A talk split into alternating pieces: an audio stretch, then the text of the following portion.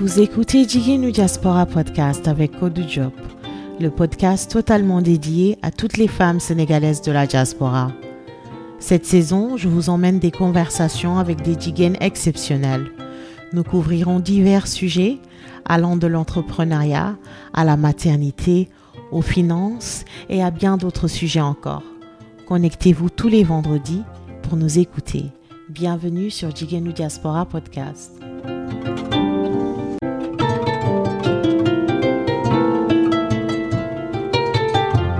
Bonjour tout le monde, bienvenue au cinquième épisode de cette première saison de Jigenu Diaspora Podcast.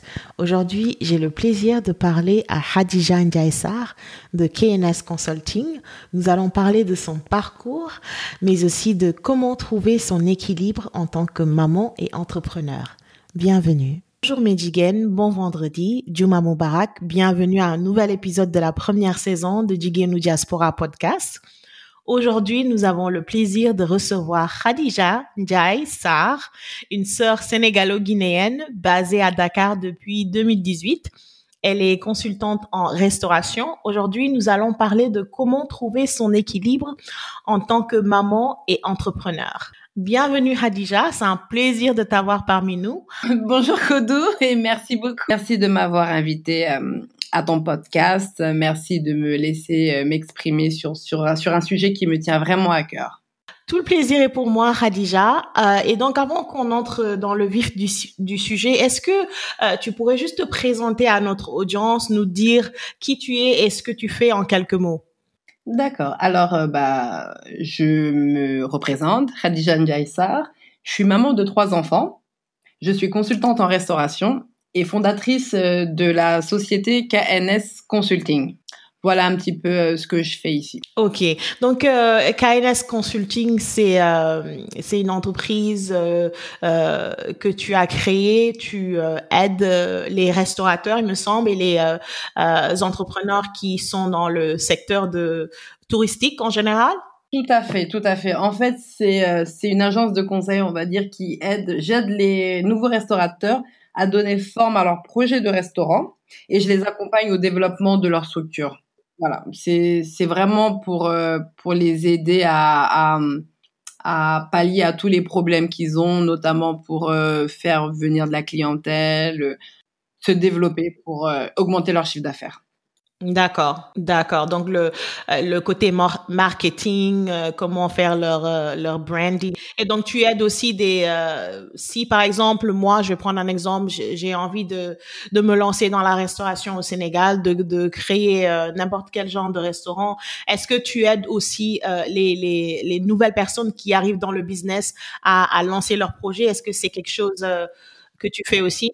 Oui, tout à fait. Je les aide à se formaliser, euh, notamment pour enregistrer leur, leur, leur, leur structure, euh, euh, trouver du matériel. Euh, même aussi, on peut aller au-delà, on peut trouver l'emplacement. Ils ont peut-être que l'idée, mais ils ne savent pas l'emplacement. Euh, une étude de marché concernant leurs produits, si ça va fonctionner dans cet endroit. Non, c'est vraiment quelque chose de complet. C'est vraiment de l'accompagnement. Moi, je dis ça comme ça, de l'accompagnement. Je les accompagne vraiment du début jusqu'à la, la mise en place, la mise en forme euh, de leur structure. D'accord. Super. Donc, toi, tu, tu, c'est ce que tu faisais en France. Est-ce que, euh, euh, qu'est-ce que tu faisais avant de créer KNS Consulting? Ouais. C'est ça. Moi, je suis issue d'une, d'une école hôtelière. Je suis diplômée. J'ai un BTS hôtellerie-restauration et j'ai essentiellement évolué dans ce domaine-là, notamment la restauration. J'ai 10 ans, à peu près 10, 12 ans, Bon, je sais pas si je vais compter mes années de stage, mais voilà. Je suis vraiment, euh, je n'ai fait que ça, je ne sais faire que ça et j'adore ça. c'est super, c'est super d'avoir la, la possibilité de travailler dans quelque chose qui nous passionne parce que c'est c'est pas tout le monde qui a cet avantage là. Il y a beaucoup de personnes qui se lèvent tous les jours et qui vont faire un boulot qui ne leur plaît pas forcément. Donc, euh, euh, franchement, c'est une bénédiction de pouvoir bosser dans un secteur qui nous passionne. Et il faut vraiment être passionné. Alors, euh, voilà, à Paris, je faisais ça.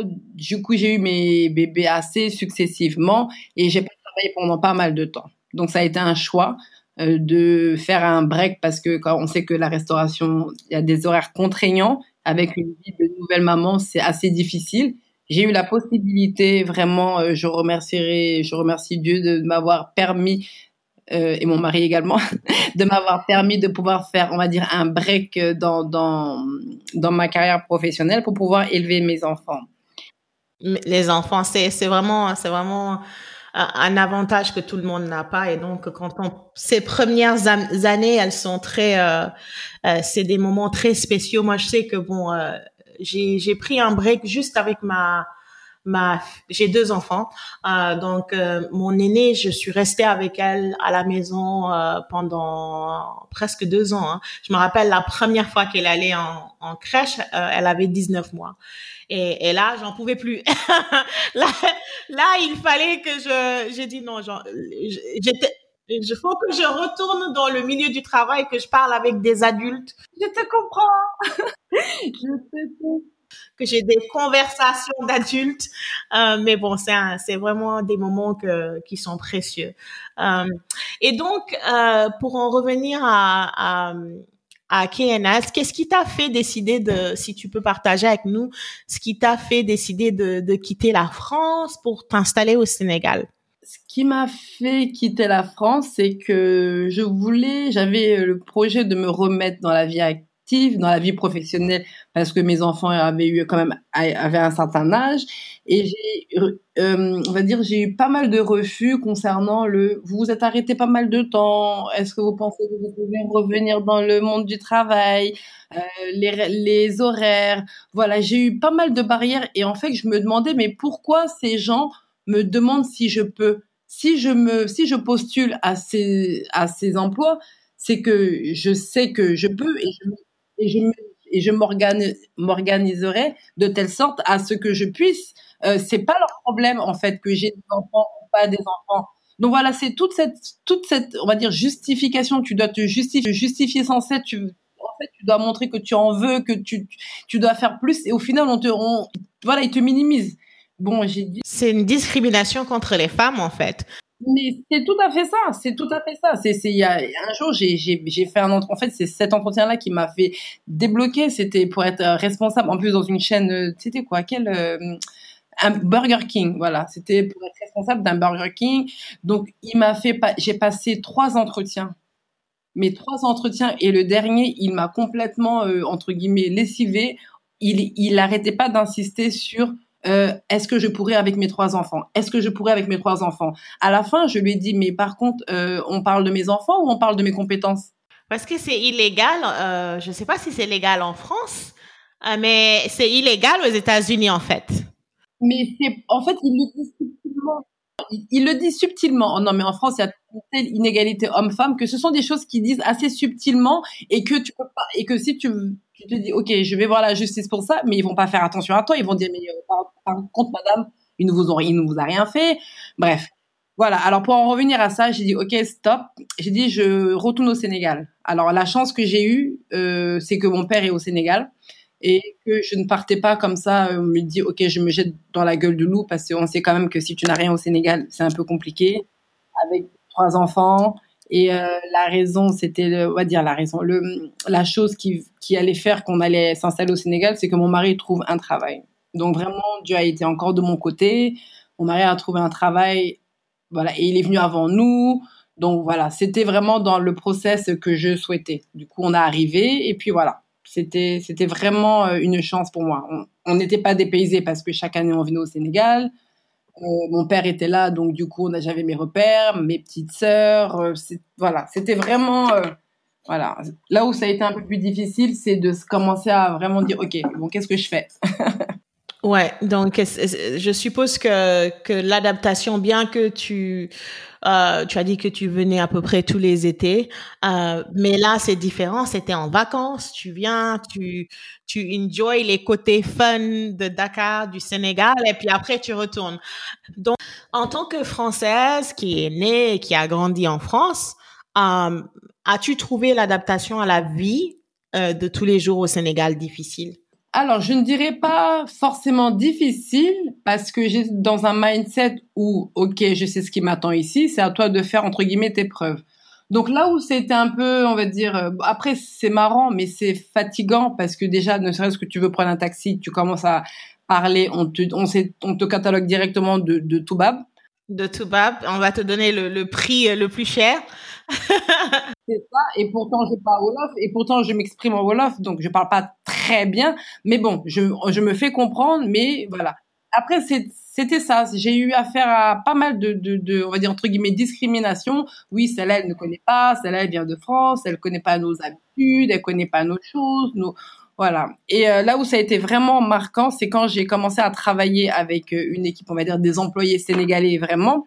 Alors là, j'ai vu tout et n'importe quoi. C'était vraiment le management que j'avais eu à Paris. Ça a été difficile de le mettre en place parce il faut s'adapter, ouais. C'est ça. Mais c'était pas impossible et pour moi c'était un challenge. Et euh, voilà, donc du coup j'ai réussi quand même à imposer ma façon de faire. Quand j'ai dit imposer, moi je suis dans un management bienveillant. C'est que voilà, on n'est pas dans le dans le forcing. Il faut savoir trouver son juste milieu. Au début, c'est ce que j'ai pas réussi à trouver. C'est que j'étais trop trop, on va dire entre guillemets gentil pour eux. Après, au fur et à mesure du temps, j'ai dit ok, c'est pas grave. Donc ça, ça fonctionne pas. Je vais dans un autre sens. Parce que euh, je sais qu'au Sénégal, les relations euh, patron-employé, c'est un, c'est genre le patron, c'est le roi, quoi. Donc si toi t'arrives et que t'es super gentil, que t'as un autre management style, peut-être qu'ils peuvent en profiter, quoi, en fait. Donc euh, mm-hmm. c'est ça. Mais tellement. Et aussi le fait que je sois une femme. Eh, ça aussi, ouais, ouais.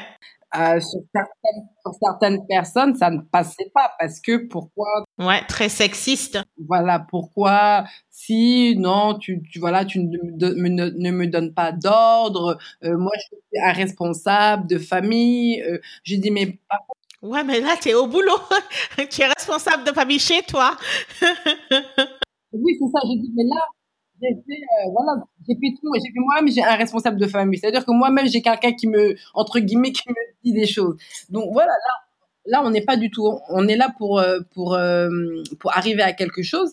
Comment on fait pour y arriver? Donc c'est pas en disant que que tu es un, on va dire un responsable que voilà voilà voilà ce sont toutes ces petites choses là mais bon c'était sympathique parce que moi je suis pas quelqu'un qui qui se laisse abattre euh, ça m'a formé et voilà, je me dis que j'aurais dû passer par là et c'est très bien que je sois passée par là.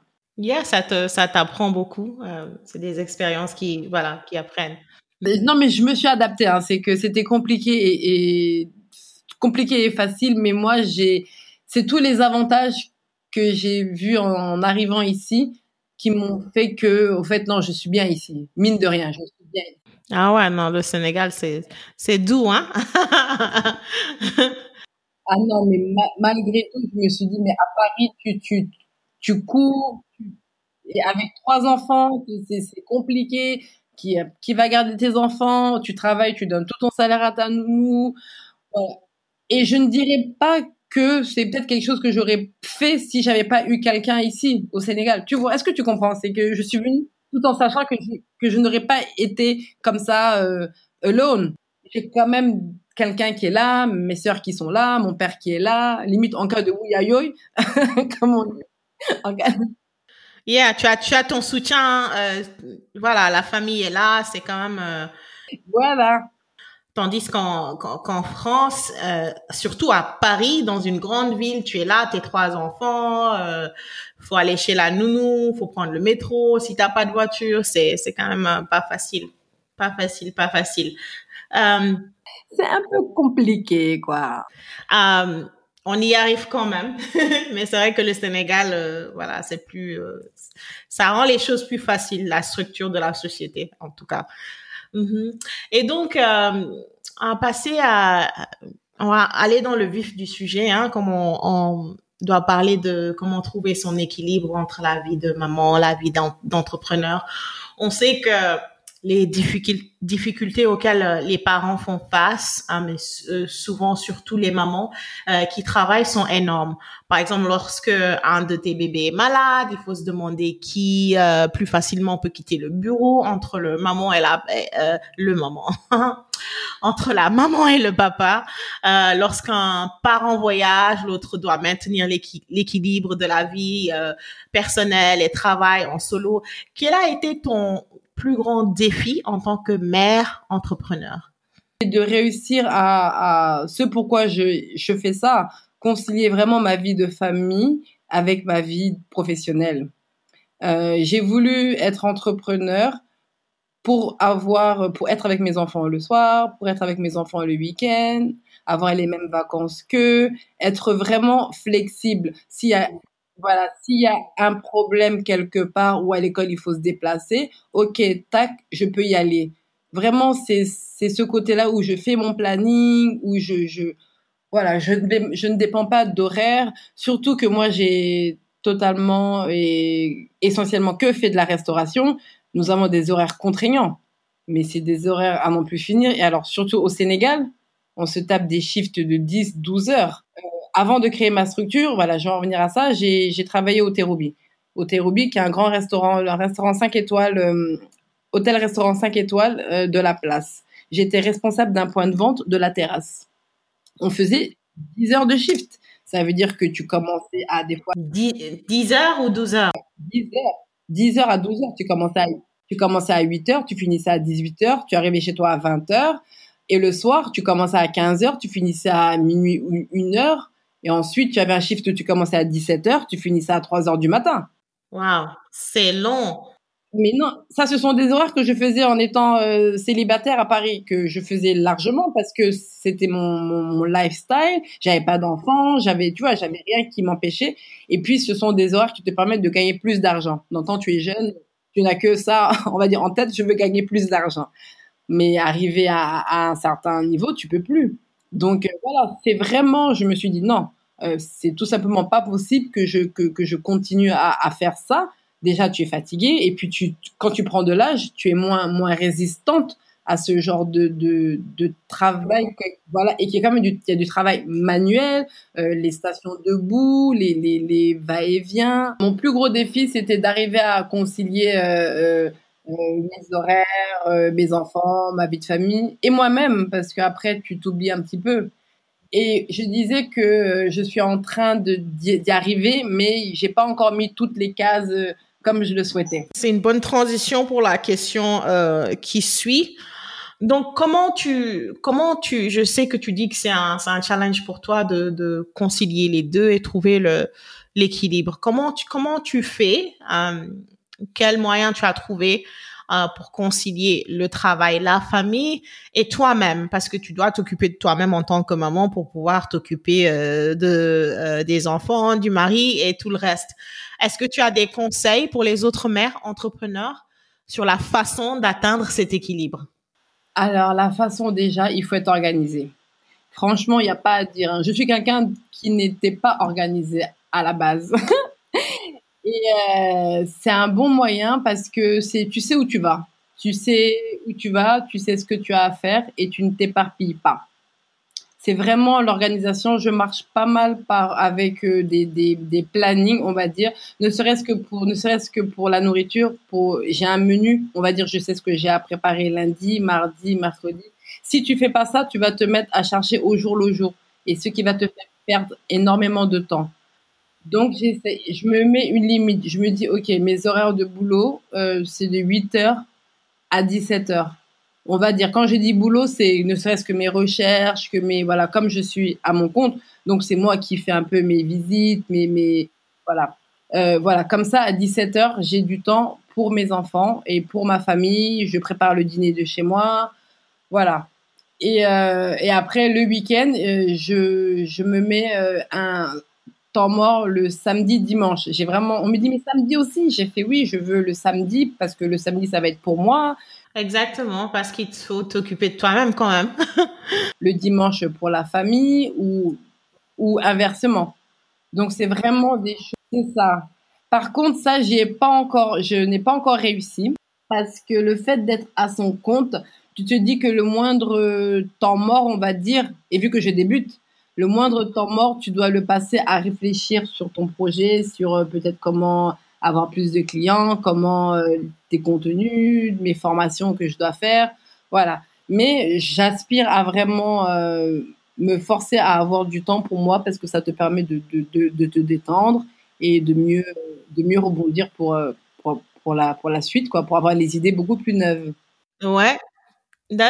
C'est bien. Donc, euh, l'organisation, c'est euh, essentiel pour pouvoir y arriver. OK. Et, puis aussi, euh, pour en revenir à, au fait que tu veux prendre une journée pour toi-même, c'est très important. Parce que, voilà, c'est vrai que quand on est à, son compte, on, on a tendance à plus travailler, en fait. Et, et ouais, et, et, ne pas avoir... c'est comme quand tu travailles de la maison, pas forcément à ton compte, euh, mais juste si tu travailles de la maison, on a le, travail empiète sur la vie personnelle parce qu'il y a pas, des fois il n'y a pas de coupure entre les deux et on a tendance à, travailler plus. Donc faut être. Euh... je me force moi à, sortir de chez moi. Ça veut dire que je, je, vais dans un comment on appelle ça open space euh, dans des endroits des, des bureaux pour pouvoir travailler parce que sinon tu, tu te dis ok bon je vais me reposer là de de, on va dire trois heures, mais pendant trois heures, tu vas te mettre un peu sur euh, l'ordinateur, sur ton téléphone, tu vas avoir, tu vas avoir une idée parce que tu as vu quelque chose, et au final, tu déconnectes pas de, de, de, les, trois heures que tu t'es fixé. Et non, mais ça, ça m'arrive, et ça, au final, ça, c'est lourd parce que tu dit, quand tu t'assois, tu t'es dit, mais qu'est-ce que j'ai fait pour moi? Rien. C'est ça, exactement, exactement. Donc, faut, se créer ces petits moments de détente pour soi-même, sans enfant, sans boulot. C'est très important. Et donc, euh, quel est le plus dur à gérer pour toi, selon toi, la, la vie de businesswoman ou la vie de maman? Et pourquoi? Alors, le plus dur, là, c'est une colle parce que, on va dire que je suis restée très longtemps avec mes enfants, donc je faisais tout avec eux je me balade avec eux, je, je les devoirs, c'est vraiment, euh, on était tout le temps ensemble. Et le fait de, de, me, de me mettre à mon compte, je, je, j'ai l'impression, bon, j'ai pas l'impression, je pense que c'est un fait, d'avoir moins de temps à leur consacrer et euh, d'avoir, euh, d'être un peu moins attentive à leurs besoins. Donc c'est ça qui est assez assez dur parce que même quand je fais quelque chose et que mon fils ou ma fille me demande quelque chose, je, je suis, je ne fais pas une, donc je suis concentrée dans ce que je fais et eux, je ne les écoute pas. Donc c'est vraiment quelque chose qui est, qui est difficile, mais tout ça, je, je, pense que on y arrivera. On peut y arriver si on s'octroie du moment.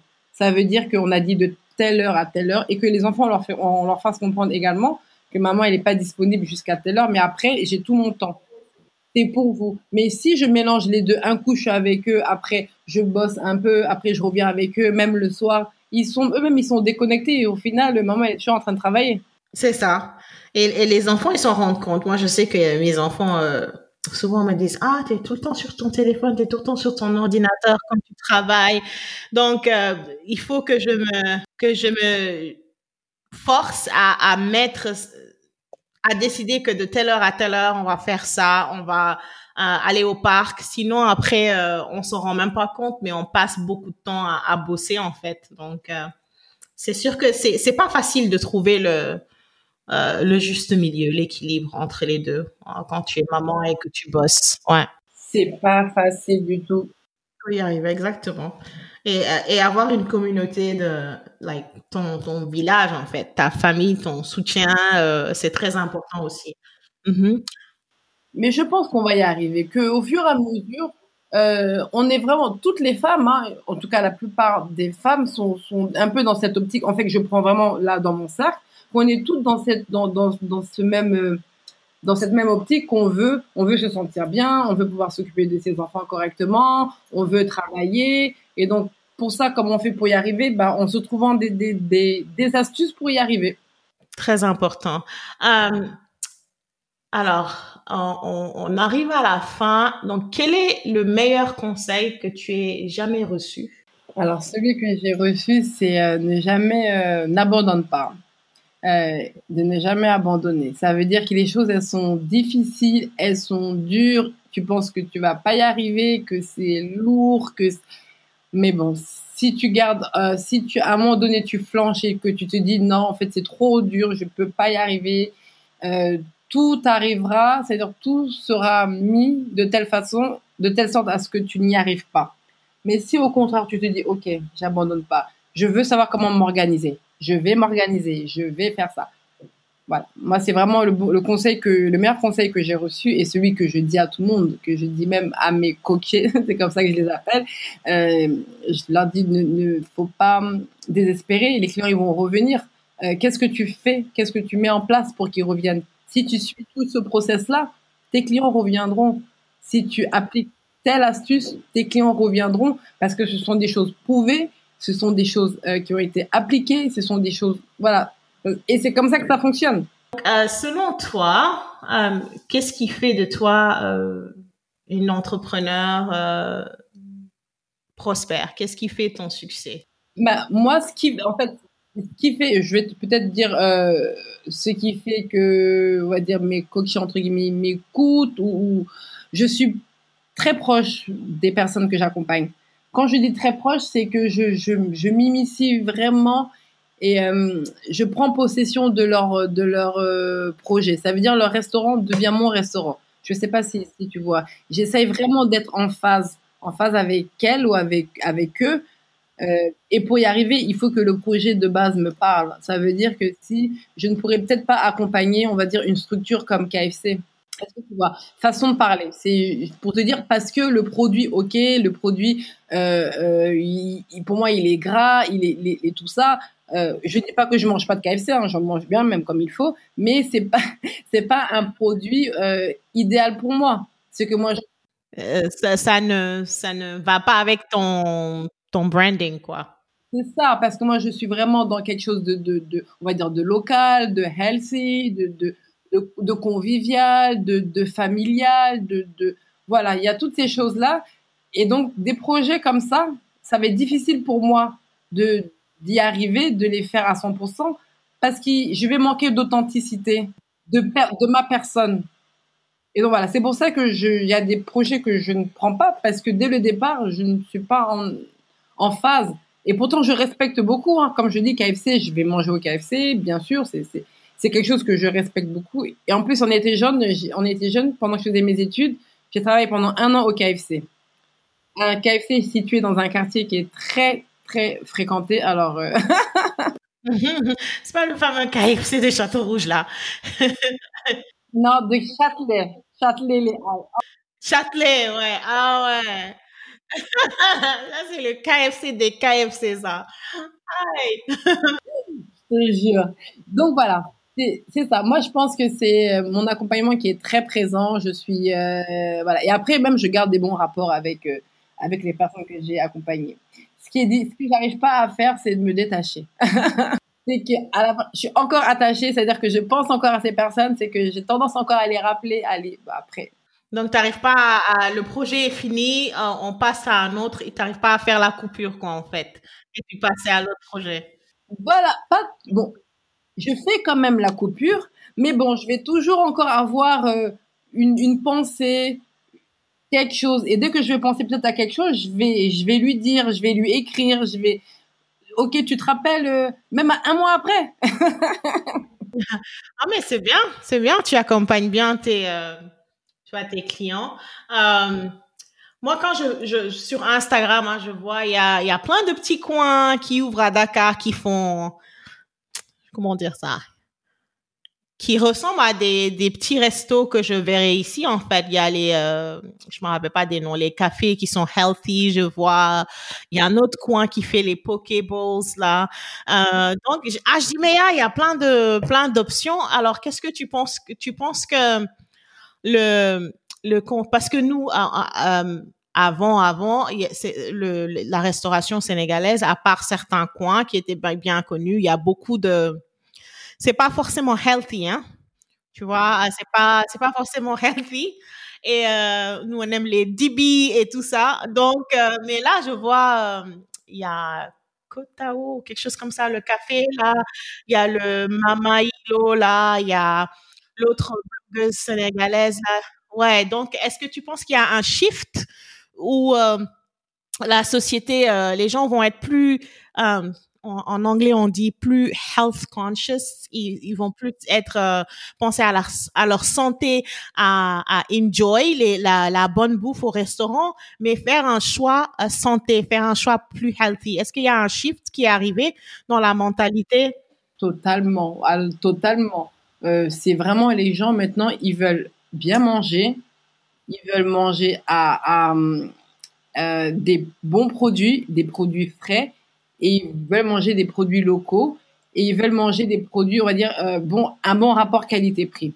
Maintenant, les gens font attention à ce qu'ils mangent, à leur santé. Il y a toutes les maladies qui, arrivent, les nouvelles maladies, on ne sait pas d'où ça sort, d'où ça vient, et qui sont euh, pas mal liées à, ce qu'on mange, à ce qu'on mange, à comment on mange, aux façons. Donc vraiment, les, plus on avance et plus c'est vraiment un créneau qui est là, qui est présent et où il y a de la demande. Les gens veulent bien manger, manger bon, manger sain, manger local on commence à découvrir des produits euh, locaux, euh, notamment euh, Ice 2 de Keniba Café, mais c'est magnifique ce qu'elle fait. C'est que ah non mais c'est c'est c'est bon, c'est goûteux et c'est un bon rapport qualité-prix. Et aussi, c'est qu'on t'apprend à manger des produits qui sont là, que toi-même tu te dis ah mais bon ça on peut le manger comme ça, mais quelque chose que tu n'aurais même pas pensé.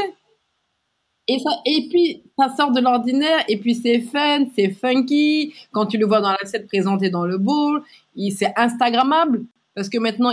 C'est ce que j'allais dire. Est-ce que c'est Instagrammable? Maintenant, maintenant, il faut que, non, mais il faut que tout soit Instagrammable. Si c'est pas Instagrammable, laisse tomber. Il n'y a pas. non, mais moi, j'ai hâte d'y aller. J'espère que J'espère qu'il y a y a des options maintenant parce que moi euh, j'ai la maladie, en, je sais comment dire ça en anglais, mais je sais pas comment dire ça en français. Je crois que c'est coélaïque en français, ciliaque. Je mange pas de gluten. Et ma fille, ma fille, elle est, elle est, elle est en fait allergique carrément au blé. Elle, si elle mange du blé, euh, elle, on se balade avec sa piqûre et tout. Elle a beaucoup d'allergies. Elle est allergique au blé, elle est allergique aux poissons, aux fruits de mer. Laisse tomber mais euh, je sais que j'ai fait une j'ai pris la décision de ne pas aller que elle elle n'ira pas manger euh, dans un resto parce que je sais pas si je peux faire confiance euh, aux, gens de, de ne pas cross contaminer et que voilà elle mange quelque chose et qu'on se retrouve à l'hôpital. Est-ce qu'il y a des options sans gluten dans les restos? Ben ils font ça, ils commencent, ils commencent et euh, ils commencent à faire ces options-là, même, même, même dans les grands restaurants. Hein. Quand je dis dans les grands restaurants, je cible la fourchette, bah, le terrobi. Euh, dans leur carte, il y a vraiment ces, ces, des produits, des plats euh, spécifiques pour, pour les personnes euh, qui ont des intolérances. Parce que c'est de plus en plus courant. Il y a beaucoup de végétariens, il y a beaucoup de végétaliens, il y en, a qui mangent pas de gluten. De plus en plus, hein. vraiment, ils font attention à ce genre de, de, cas pour avoir, pour cibler une plus grande population. Parce que si ils sont restreints, ils font qu'une sorte de, on va dire, de, de repas de mai, et eh ben les gens ne vont pas venir. Ceux qui ont des intolérances, ils vont se dire, bah là-bas, j'aurai pas mon compte au final. Non, les gens font vraiment attention, hein. Et les gens sont ouverts à, à, à, tout. Ça veut dire que même si c'est pas forcément spécifié sur la carte, de demander, et les gens sont quand même assez réceptifs. Et en tout cas, moi, je leur dis de ne pas refuser euh, on va dire, si quelqu'un a une allergie, de faire en gros ce que le client demande. Ok, ok. Ah, c'est bon à savoir, c'est bon à savoir. Donc, euh, Hadija, on est arrivé à la fin. Déjà? Oh De notre euh, conversation, c'était super intéressant et... Euh, c'était trop top Ouais, et, et, donc, en, juste... Euh, avant qu'on se quitte, euh, est-ce que tu peux dire à, nos auditrices où te trouver? KNS Consulting, euh, tu es sur Facebook, tu es sur Instagram? C'est ça. Alors voilà, ma page c'est KNS Consulting, une page Instagram, une page Facebook et vous avez tous mes coordonnées euh, téléphoniques, mail qui se trouvent sur mes pages.